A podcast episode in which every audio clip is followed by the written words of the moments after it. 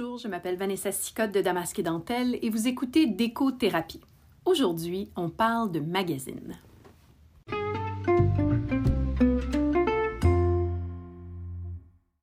Les magazines, je les aime tant. Mais c'est vrai qu'à l'ère de l'éco-responsabilité, de l'avènement des blogs depuis déjà quelques années, des plateformes d'inspiration et des médias sociaux, c'est normal de se demander quelle est la place des magazines papier dans notre grand paysage d'éco. Alors, je me suis amusée à faire quelques recherches sur l'état de l'industrie et euh, je vais vous épargner les détails et les chartes explicatives et bien que euh, l'industrie du magazine ait subi de lourdes pertes en fait du nombre de publications, surtout durant la crise de 2008-2009, on pense à des magazines comme Chocolat, Domino, euh, House and Garden, même Interiors Magazine et bien d'autres, bien l'industrie du magazine déco en est une qui est en soi résiliente et qui sache surtout se réinventer. Case in point, il reste bon nombre d'excellents magazines déco sur les étagères ou en format virtuel. Pardon. Et parce que les vacances approchent et que, ben, en fait, je sais pas pour vous, mais moi, je sais que j'aurai un peu plus de temps de loisirs qu'à l'habitude. Donc, je me suis dit que ce serait chouette de vous faire un palmarès des 15 meilleurs magazines en design et architecture au monde. Oui, oui, au monde. Parce que pourquoi pas, hein? Mais là, vous allez me demander comment fait-on pour dénicher les 15 meilleurs magazines au monde? C'est une excellente question. Bien déjà, en fait, je vais vous dire qu'on ne peut pas uniquement se fier au lectorat, parce qu'un grand lectorat n'est pas toujours gage de qualité et vice-versa. En plus, euh, juger de la qualité d'un magazine, c'est plutôt, en fait, c'est très subjectif donc, finalement, je ne vais pas du tout vous partager les 15 meilleurs magazines euh, d'éco au monde, mais plutôt les 15 magazines que moi, j'aime lire. C'est un peu moins présomptueux comme ça, mais je pense que ça va être très utile quand même. Alors, on va commencer tout de suite avec un incontournable, le L Décoration, qui est un magazine mensuel de maisons contemporaines. C'est un magazine qui est élégant, sophistiqué, qui présente des intérieurs inspirants et une multitude d'idées créatives et d'expertise en matière de design sur lesquelles on peut s'appuyer pour faire notre propre déco. Le magazine est dérivé de l'hebdomadaire Elle, qui lui est publié depuis 1987 et disponible en 25 langues. Toujours en quête de nouvelles tendances, le magazine jouit de sa renommée autant dans la mode que dans la déco. Un autre magazine que j'aime beaucoup, Rue Magazine, Rue comme R-U-E. Donc, lui a été fondé en 2010 sous la forme d'un magazine numérique bimestriel de décoration intérieure. Évidemment, le site s'est depuis beaucoup développé pour devenir une source quotidienne d'inspiration et qui est aussi maintenant décliné en magazine papier.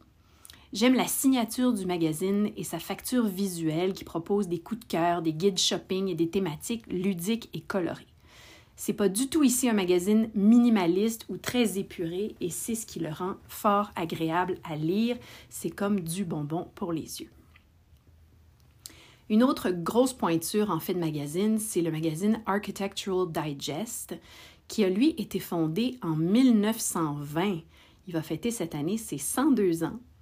Et donc, le Architectural Digest, c'est une publication américaine qui est dans la grande maison d'édition Condé Nast et qui publie des intérieurs résidentiels luxueux, modernes, mais aussi classiques. Architectural Digest, ou AD pour les intimes, porte aussi un vif intérêt euh, envers les résidences de célébrités, l'art de vivre et le voyage. C'est à ce jour un des magazines de décoration les plus lus au monde et sa réputation dépasse maintenant largement les frontières avec des éditions internationales en Chine, en France, en Allemagne, en Inde, en Suisse, en Espagne, au Mexique et même au Moyen-Orient. La ligne éditoriale du magazine conserve un style déco plutôt traditionnel, disons à mon goût à moi, euh, mais les intérieurs sont quand même contemporains, des fois parfois même un peu minimalistes, et font peu à peu aussi leur apparition sur euh, le site Internet du site qui a pris longtemps vraiment à partager de son contenu qui était seulement disponible en papier. Donc ça, c'est bien le fun. Un autre magazine qui s'appelle IDEA ou IDEAT avec le T à la fin, qui est un acronyme pour Idée, Design, Évasion, Architecture et Tendance. Et c'est un magazine français qui a été fondé en 1991 par Laurent Blanc, qui est un ancien directeur de publicité chez Renault, et son épouse pour créer un magazine basé, et là je les cite, sur la transversalité des sujets touchant à la décoration, au voyage, au design, à l'architecture, à la photo et à l'art contemporain. Le magazine décrypte toutes les tendances déco et design avec un regard moderne et décalé.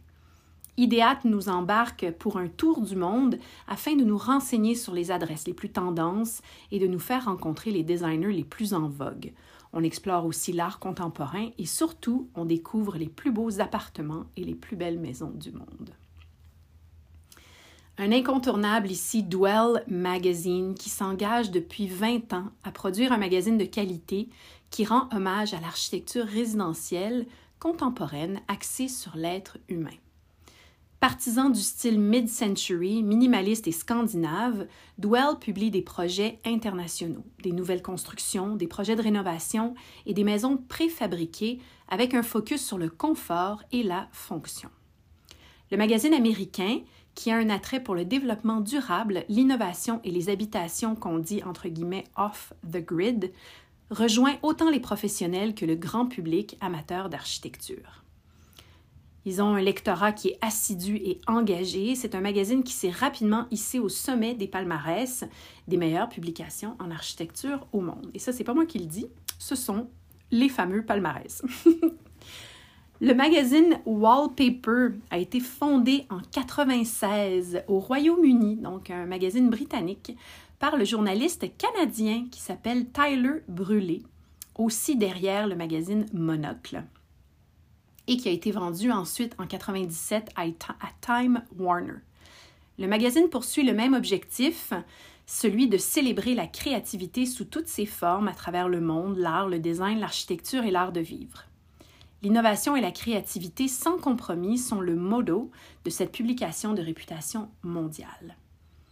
Très souvent exclusif, le contenu est varié et rejoint un lectorat professionnel et grand public, amateur d'art et de design.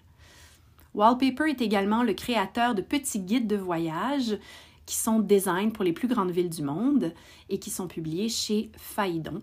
D'ailleurs, je pars à Rome dans quelques jours et je me suis procuré le fameux petit guide Wallpaper de la belle ville. Parmi les plus anciennes et importantes publications d'architecture, le Architectural Record a été publié pour la première fois en 1891. La publication américaine fait le portrait des meilleures firmes à travers le monde et des dernières œuvres majeures du bâtiment résidentiel, commercial, institutionnel et même culturel. La publication propose des reportages et des dossiers exhaustifs traitant de tous les aspects de l'architecture, artistique, commerciale et même technique. Le magazine se consacre également aux produits architecturaux et aux nouvelles technologies du bâtiment, offrant aux professionnels du design, de l'architecture, de l'éclairage et de l'ingénierie un portrait global et actuel des tendances, mais aussi de l'état de la profession. Donc, je dirais peut-être que Architectural Record est plus euh, orienté vers les professionnels de l'industrie plutôt que le grand public. Mais évidemment, si ça vous intéresse, vous êtes très, très libre de l'acheter, qui que vous soyez et quel que soit votre métier. Ensuite, un chouchou de magazine que vraiment j'adore, c'est le magazine bimestriel Milk Décoration qui a été créé en 2003 en France. C'est un observatoire des tendances. Alors, le magazine a commencé vraiment comme un observatoire des tendances de la mode pour enfants et pour la famille. Mais ensuite, le magazine a eu une seconde version qui est devenue Milk Déco, qui lui focus vraiment sur la décoration, qui présente des pépites ainsi que des coups de cœur dénichés ou des tours de voyage, de petits ateliers. J'aime beaucoup ce magazine-là parce que vraiment, ils font un effort d'aller voir des endroits qui sont peu connus, qui sont vraiment des endroits euh, presque secrets et comme ça, ils nous les font découvrir, que ce soit en France, mais aussi dans d'autres pays. Il y a déjà, eu d'ailleurs euh, des découvertes québécoises qui ont été présentées dans le magazine Milk Déco. Un magazine italien maintenant qui s'appelle Abitare et qui a été fondé à Milan en 1961 par Piera Peroni Et donc, Habitare est une publication de référence spécialisée en design et en architecture contemporaine, avec un focus sur nos modes de vie et la façon dont nous habitons les espaces. Passant par toutes les typologies, que ce soit résidentielle, commerciale, institutionnelle, intérieure, extérieure, le magazine couvre aussi les produits euh, et le design graphique. Habitare partage à chaque mois les meilleurs projets et les dernières tendances en suivant l'évolution de nos modes de vie et comment l'humain utilise et s'approprie les espaces. Ensuite, il y a un magazine encore là assez vieux qui s'appelle Interior Design qui a été fondé en 1932. Interior Design Magazine est un autre excellent exemple de publication conçu pour un public professionnel mais qui, avec le temps et l'accessibilité de son contenu, est de plus en plus lu par un public amateur de design contemporain. Comme son nom l'indique, Interior Design se consacre à tous les types de projets de design intérieur. Donc encore là, résidentiel, commercial, institutionnel, etc. Avec une touche subséquemment à l'architecture, mais moindre. C'est vraiment le focus est sur le design intérieur. C'est un magazine qui est mensuel et qui offre une panoplie de dossiers, de sujets et de thématiques dans un éventail de styles pour satisfaire vraiment tous les goûts. Et ça, j'aime ça parce que souvent les magazines vont se camper dans un certain style. Dwell, ça va être minimaliste et scandinave ou mid-century, euh, alors que par exemple Milk, ça va être beaucoup plus euh, décalé, un peu bohémien. Interior Design vraiment essaie de toucher à tous les styles. Maintenant, un autre magazine ici qui a été fondé en 1928 et qui a été dirigé par l'illustre Gio Ponti jusqu'en 1979. Le magazine Domus est l'une des voix les plus influentes en matière de design et d'architecture contemporain. En plus de présenter des projets en détail, des biographies complètes d'architectes et de designers, Domus est un ouvrage de réflexion, de critique et de débat intellectuel hautement respectés par les professionnels de l'industrie de l'architecture et de design. Donc, pour leur centième anniversaire, qui aura lieu donc en 2028, Domus lance le projet 10 par 10 par 10, voulant dire que de 2018 à 2028, un architecte influent va devenir le rédacteur en chef invité du magazine pendant un an, donc 10 numéros. Et alors là, il y aura vraiment de grands architectes. Déjà, il y en a eu quelques-uns, dont Michel Edelucci, euh, Winnie Maas et David Chipperfield, qui ont respectivement dirigé Domus en 2018, 2019 et 2020. Donc ça, pour les gens qui sont intéressés par euh, la perspective de grands architectes ou de grands designers, euh, la perspective que ces gens-là peuvent avoir sur un magazine, je vous encourage à trouver ces numéros-là. On continue avec un magazine des Pays-Bas qui s'appelle Frame et qui a été fondé par Robert Thiemann, qui est diffusé, donc le magazine est diffusé à travers 77 pays et euh, a fait sa place parmi les plus grands magazines de design au monde depuis sa création en 97. C'est un magazine qui est très niché, avec un style qui est très graphique et très coloré. Frame s'est établi comme une référence mondiale dans la sphère du design intérieur, euh, mais aussi dans les restaurants, les bars, les boutiques, les écoles, les bibliothèques, etc. Ce n'est que très récemment que la publication a ajouté des projets vraiment uniquement résidentiels à son contenu. Euh, Frame Publishers fait aussi dans l'édition de monographies et de livres thématiques spécialisés dans le design d'intérieur commercial. On poursuit avec Détail, qui est un magazine fondé en Allemagne en 1961 qui est publié en allemand et en anglais et qui se consacre, comme son nom l'indique, aux détails de conception et de construction des projets d'architecture. Donc, il y a vraiment des thématiques spécifiques pour chaque numéro et le magazine présente des projets internationaux, donc de partout dans le monde, qui sont toujours euh, photographiés avec des images de grande qualité, mais aussi des plans et des dessins techniques détaillés. Après ça, il y a un magazine que j'aime beaucoup qui s'appelle Icon ou Icon, qui est un magazine d'architecture et de design qui, lui, est ancré dans l'actualité, dans les mouvements culturels influents qui vont justement influencer le monde de l'architecture et du design. C'est un magazine qui a été fondé en 2003 au Royaume-Uni Et Icon fait euh, état de ce qui se passe en fait dans l'industrie. Donc c'est un peu comme euh, de lire les nouvelles de l'industrie et c'est très chouette pour ça.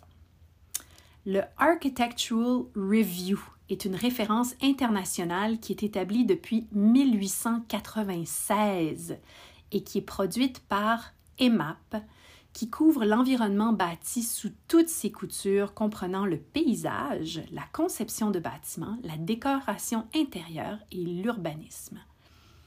Le tirage est très modeste, seulement 14 000 copies par édition, euh, mais c'est quand même une publication qui est vraiment quelque chose que les, grands férus, disons, les grands amoureux de cette, industrie-là, du design et de l'architecture, vont vraiment euh, faire en sorte de trouver ce magazine. C'est un magazine qui existe depuis extrêmement longtemps et dans lequel euh, les professionnels de l'industrie vont pouvoir voir des projets qui sont vraiment hors du commun et parfois même provocateurs. Finalement, j'ai dit que j'en faisais 15, mais je vais en ajouter un 16e magazine à cette illustre liste. Et c'est un magazine québécois, bien de chez nous, et qui n'a à peine que deux ans d'existence. Pourtant, c'est un magazine déjà très bien ancré auprès des férus d'architecture, de design et d'art.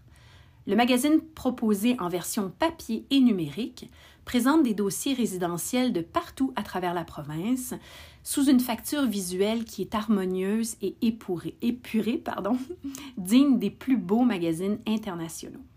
Je parle ici du magazine Ligne et j'ai eu l'immense plaisir de m'entretenir avec Dave Richard, éditeur, et Mathieu Bourgault, directeur-rédacteur, pour discuter de ce magazine qui défie toutes les normes et où, entre les lignes, la vie prend forme. Je vous présente cette entrevue tout de suite après la pause.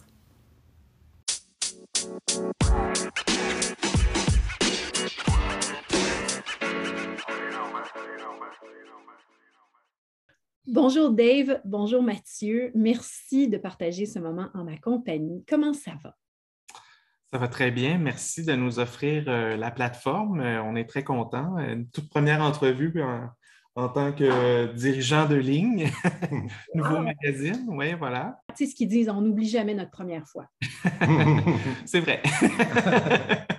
Pour toutes sortes de raisons. J'aimerais commencer par vous dire à quel point j'adore le magazine Ligne. C'est vraiment un objet d'art en soi, mais avant qu'on en parle vraiment à souhait, j'aimerais que vous me partagiez tous les deux là, un peu de votre parcours individuel qui vous a mené au magazine Ligne. Ben, moi, je vais commencer. Moi, j'ai un background d'études littéraires à la base. Donc, euh, j'ai étudié ça au cégep, un peu à l'université. Puis, euh, rapidement, j'ai comme dérogé. Puis, je suis allé en musique parce que je chantais et j'écrivais des chansons et tout ça. Ce qui m'a fait rencontrer plein de gens parce que je suis devenu parolier. Donc, euh, l'écriture a toujours été là, mais sous différentes formes. Puis je parle de ça parce que euh, justement, une des personnes que j'ai rencontrées, c'était une chanteuse qui s'appelle Sylvie Baguette. Et puis, euh, c'est elle qui est un peu aussi à l'origine euh, de Ligne là, pour moi parce que c'est sa femme, en fait, qui a parti le projet. Et c'est elle, en fait, qui a donné l'idée à, à Lynn, on en parlera plus tard, mais euh, Lynn euh, Pomerleau, euh, de faire appel à moi pour donner forme au texte de ligne. Donc, c'est un peu ça qui est à l'origine. Et puis, sinon, ben, dans la vie de tous les jours, parce que on est un jeune magazine, ben, on a aussi un autre travail. Je suis traducteur aussi. c'est toutes des, toutes des choses qui nous servent finalement aussi avec Ligne. Ben, moi, de mon côté, j'ai une expérience en magazine déjà, où j'ai travaillé pour un magazine euh, de mode par le passé. Mais sinon, j'ai des études en gestion de design de la mode. Euh, je travaille beaucoup dans le commerce de détail, autant haut de gamme que mass fashion. Euh, ensuite de ça, je travaille comme rédacteur pour des chaînes de magasins canadiennes. Ensuite, j'ai travaillé en publicité comme rédacteur publicitaire. Puis, euh, en fait, ben, après, il y a le magazine qui est arrivé. Donc, euh, beaucoup euh, un parcours de rédaction, en fait. On est des slashers, nous, comme on appelle euh, communément. Donc, euh, parolier slash euh, éditeur slash rédacteur, traducteur, etc. voilà. Tout à fait. En anglais, ils ont une belle expression. J'aime bien quand il y a quelqu'un comme ça qui porte plusieurs chapeaux. Ils appellent ça multi-hyphenate. Voulant mhm. dire que tu as plusieurs traits d'union entre tous les titres qui t'unissent. Voilà, mais tout, tout finit par par euh, s'influencer, on dirait, de toute façon. Euh, C'est intéressant de voir que ni l'un ni l'autre, vous avez, disons, votre parcours de vie dans aucun des deux cas n'est ni en architecture ni en design, et que ce soit euh, quand même ça maintenant qui est le sujet principal. Donc, est-ce que est-ce qu'on peut dire à ce moment-là que le sujet duquel vous parlez n'a pas vraiment d'importance, mais que c'est plutôt le fait de bien, de bien en parler qui est important, donc de bien l'écrire? Ben, c'est certain que le côté littéraire dans la ligne est très important. Tout ce qui est maison m'a toujours vraiment beaucoup intéressé. Ma mère lisait euh, tous les magazines de, déco euh, du Québec. Elle les a lus. Ça, faisait partie quand même de mon ADN. Je suis un très grand consommateur de magazines. Donc, le médium, je le connaissais un peu par la bande euh, autrement, disons. Mm. Puis, c'était vraiment une passion pour, moi puis Mathieu. on vit dans la même maison. Mais je pense qu'on est aussi euh, premier lecteur. En fait, nous, on, aime lire des beaux magazines. Euh, donc, euh, c'est important pour nous que le ligne soit accessible, qui, qui, mette de l'avant le, langage qu'on comprend, puis de le rendre accessible à nos lecteurs. J'aime bien dire qu'on essaie de faire le magazine qu'on voudrait lire puis regarder, en fait. Puis euh, c'est intéressant aussi ce que tu disais parce que c'est, on s'est beaucoup fait dire ça. Euh, vous n'êtes pas architecte, vous n'êtes pas designer. Pourquoi vous vous lancez dans cette aventure-là de créer un magazine d'architecture et de design? Bien, en fait, je dirais que ça nous sert d'une certaine façon aussi parce qu'on ne pose pas non plus le regard qu'un architecte ou qu'un designer va poser sur une maison. On a une curiosité qui est très grande pour, pour, pour le sujet à la base. Donc, j'ai l'impression d'être un peu monsieur, madame, tout le monde qui pose des questions à ces architectes-là, puis qui, qui, euh, qui, les écoute, puis qui essaie de rendre leur euh, travail, puis leur propos le plus largement compréhensible, compréhensible par le plus large euh, éventail de gens possible, en fait. Puis il y a aussi le volet art qu'on connaît aussi quand même beaucoup.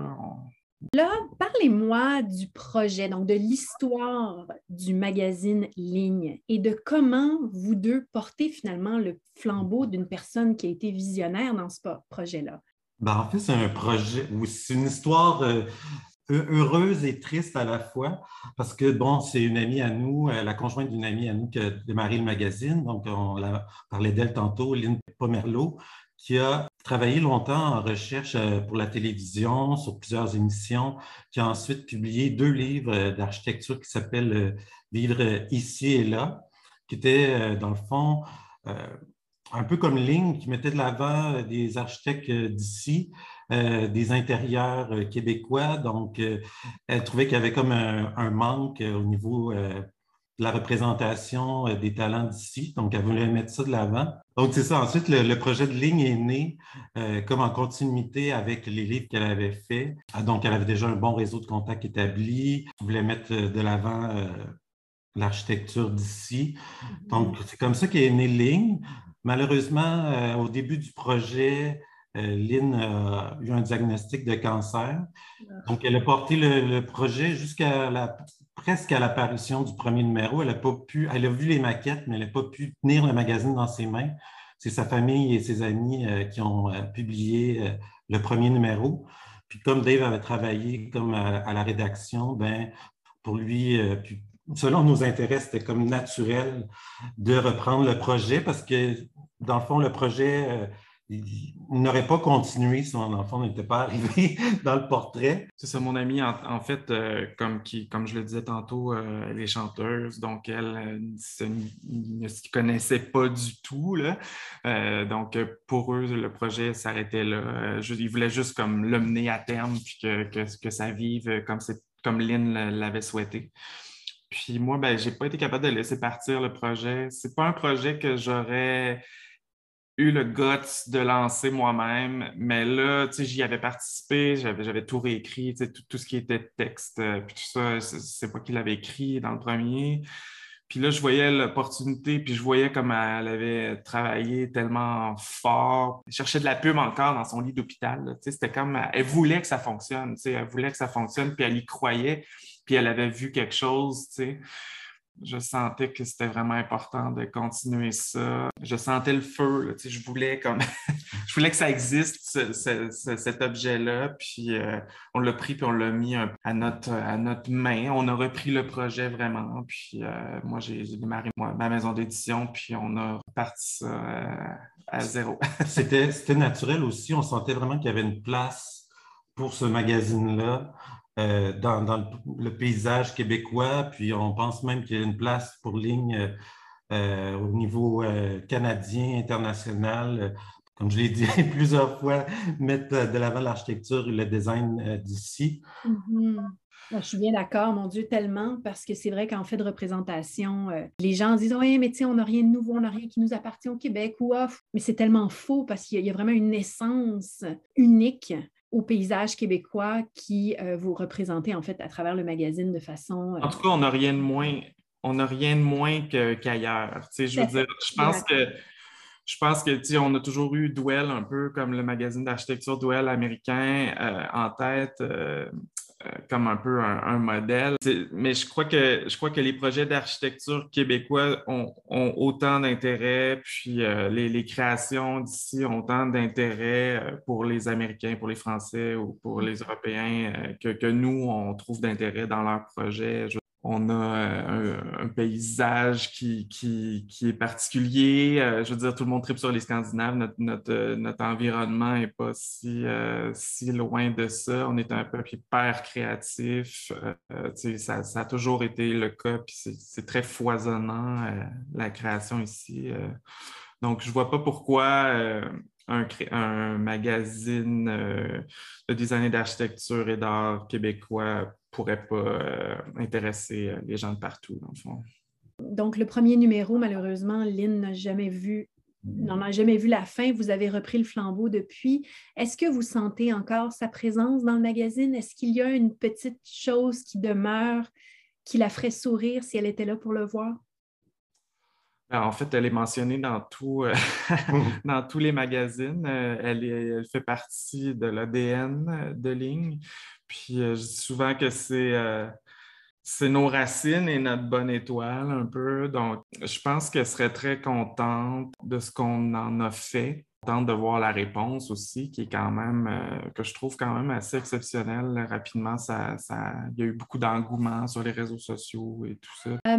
maintenant que tous les deux, vous êtes vous avez plongé tête première là, dans le monde de l'édition. Qu'est-ce que vous trouvez en 2022 qui est le plus difficile dans cette industrie du magazine? Ben, pour ma part, je pense que c'est ben, les autres magazines qu'on connaît, en fait, appartiennent souvent à des grands groupes qui ont des activités connexes. Ils vont avoir plusieurs publications. Euh, c'est encore un stade où on, on veut prendre de l'expansion, mais en même temps, c'est on est indépendant. Donc, je crois que c'est ça qui est plus difficile. On a peut-être moins les reins solides pour euh, passer au niveau suivant, mais en même temps, ça, se fait plus organiquement, plus graduellement. C'est euh, quelque chose euh, qui est bien mûri, en fait, comme projet. Mm-hmm. Puis, on est né juste, juste, avant la, la COVID. Donc, ça aurait pu être ça aurait pu être la fin. On aurait pu ne même pas pouvoir continuer. Mais finalement, le fait d'être une petite structure, par contre, ça nous a permis de passer à travers cette crise-là beaucoup plus facilement que des grands groupes qui soudainement avaient comme beaucoup de gens à supporter. Nous, on était, on était deux avec des pigistes. Quand la journée où j'ai décidé que je faisais un OK, ben on n'imprime plus, euh, on n'imprimera pas.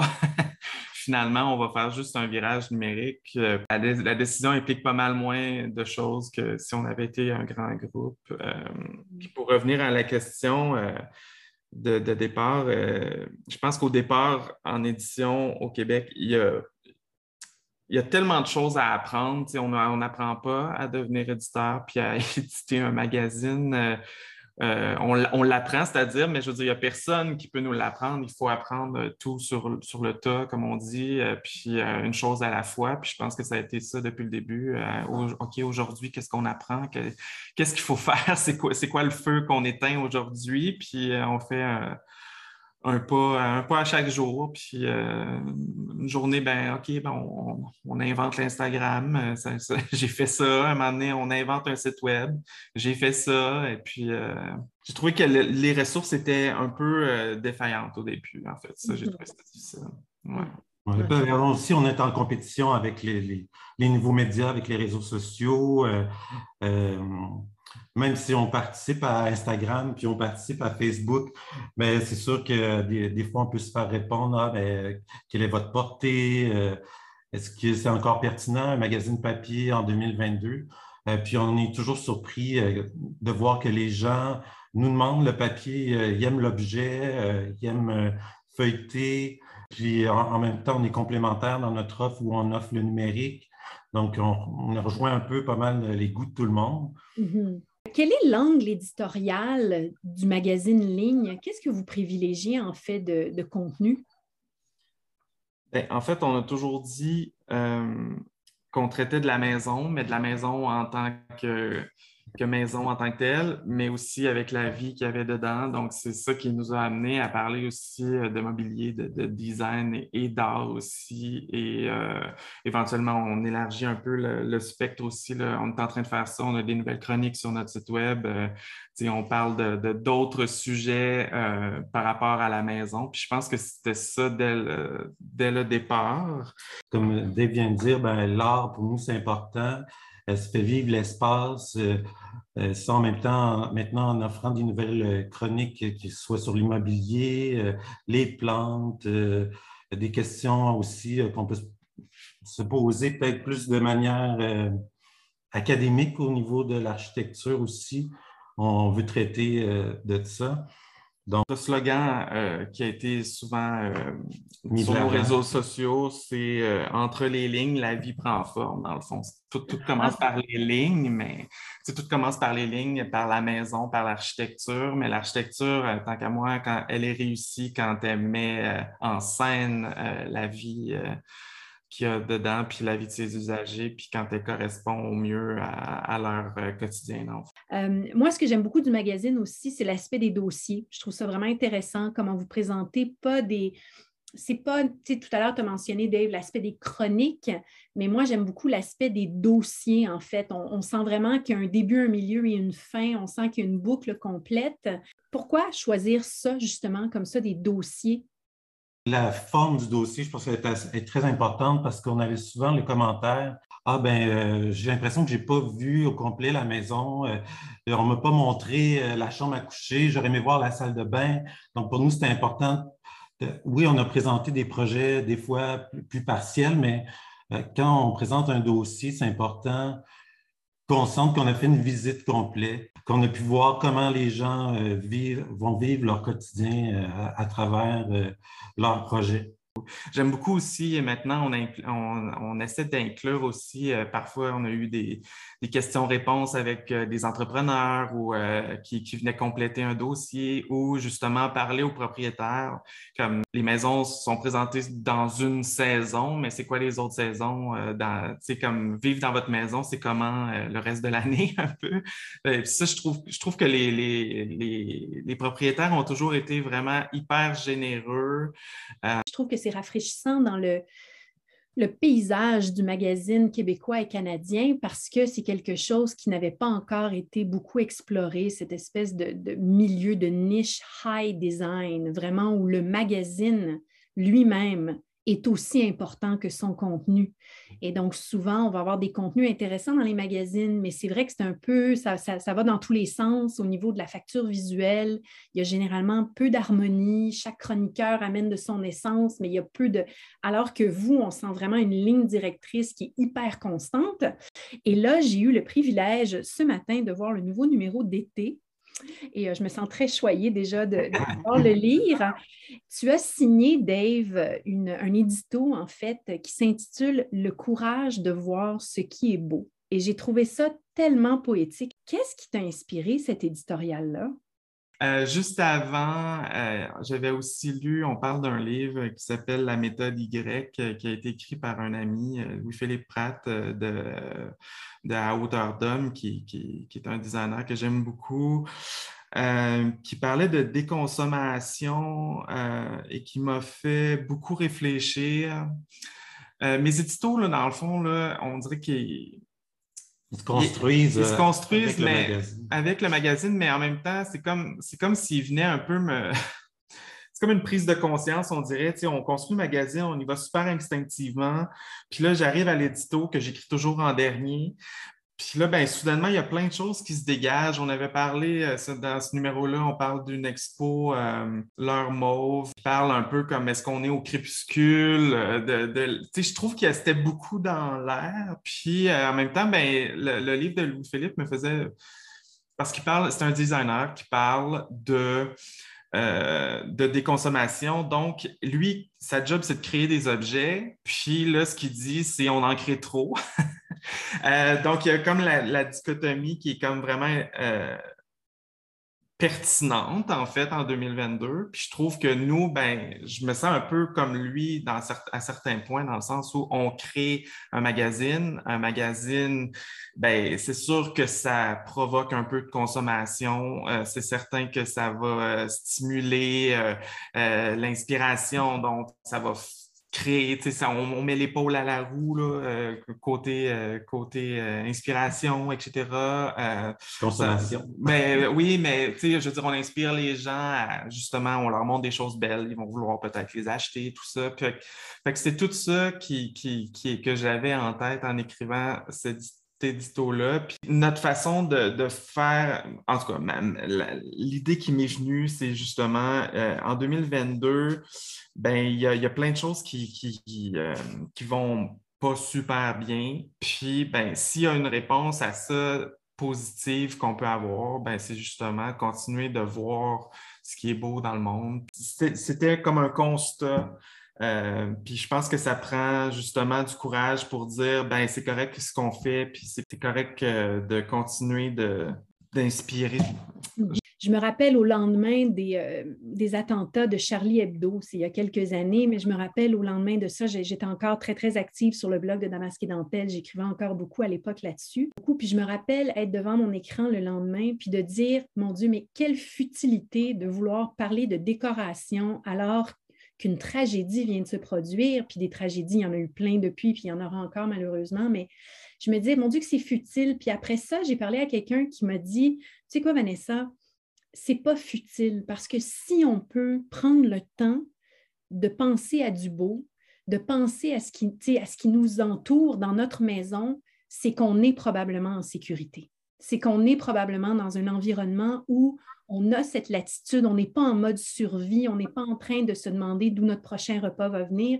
Et donc, ça, en tant que société, c'est un petit apport et un petit baume. Et aussi, quand on est dans des zones de guerre, des moments pas nécessairement de guerre réelle, comme il se passe euh, ailleurs dans le monde actuellement, mais plutôt de guerre interne ou de dire ma vie en ce moment est vraiment une zone de guerre. Ben, il y a des gens qui m'ont dit ce que tu écris me fait du bien parce que tu me donnes le temps de quelques moments de penser à autre chose. Et donc, je pense que ça a relativisé toute cette industrie de la décoration. Puis écoute, cette dichotomie dont tu parles, Dave, mon Dieu, que je vis avec au quotidien, de dire je veux promouvoir un environnement éco-responsable, je veux promouvoir une déconsommation ou du moins une consommation réfléchie, une consommation pleine conscience.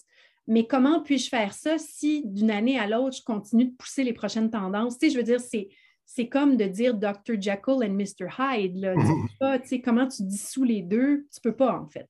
En même temps, qu'est-ce qu'on fait? On s'assoit puis on fait rien. c'est un, peu ça, c'est un peu ça aussi. J'aime autant promouvoir ce qui est beau, promouvoir ce qui est durable, promouvoir ce qui est intelligemment fait, bien fait, euh, promouvoir le local, promouvoir des, choses en, lesquelles je crois, des compagnies qui, qui, me font triper, puis puis que j'ai le goût que les gens découvrent parce qu'ils font bien les choses, mm-hmm. je, fais ça ou sinon je, sinon je fais quoi dans le fond? Peut-être qu'un jour, j'en trouverai une autre réponse, mais pour l'instant, c'est la meilleure réponse que, que, que, je trouve. Là, puis cette réponse-là me rend heureux au quotidien. Puis je pense qu'il euh, ne faut pas laisser le bonheur se perdre. c'est bien dit, c'est bien dit. Comment, messieurs, est-ce que vous choisissez ce qui va dans le magazine? Parce qu'on voit vraiment qu'il y a un, souci du détail et de l'harmonie dans le contenu. Euh, comment est-ce que vous sélectionnez justement les, produits, les compagnies ou les projets qui vont constituer des dossiers dans le magazine? Oui, on y réfléchit, mais c'est très, comme on, l'a dit auparavant, instinctif. Et comme on est euh, un, magazine indépendant, on y va avec l'air du temps, puis on peut s'ajuster rapidement.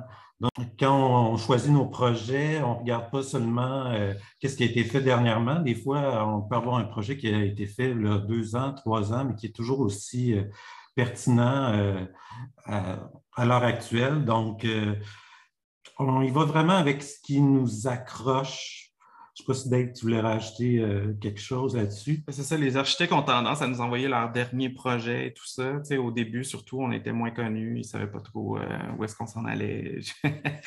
Euh, donc, ils nous envoyaient comme un peu leur, dernier projet, mais nous, moi, les projets les plus pertinents, c'est des projets qui sont censés durer vraiment longtemps. Donc, je pense que des, projets qui nous ont vraiment allumés. Tu le projet qu'on a en couverture euh, de la Shed euh, en ce moment, qui est, euh, qui est un projet des îles de la Madeleine, une super belle maison, ça sent les vacances, c'est magnifique.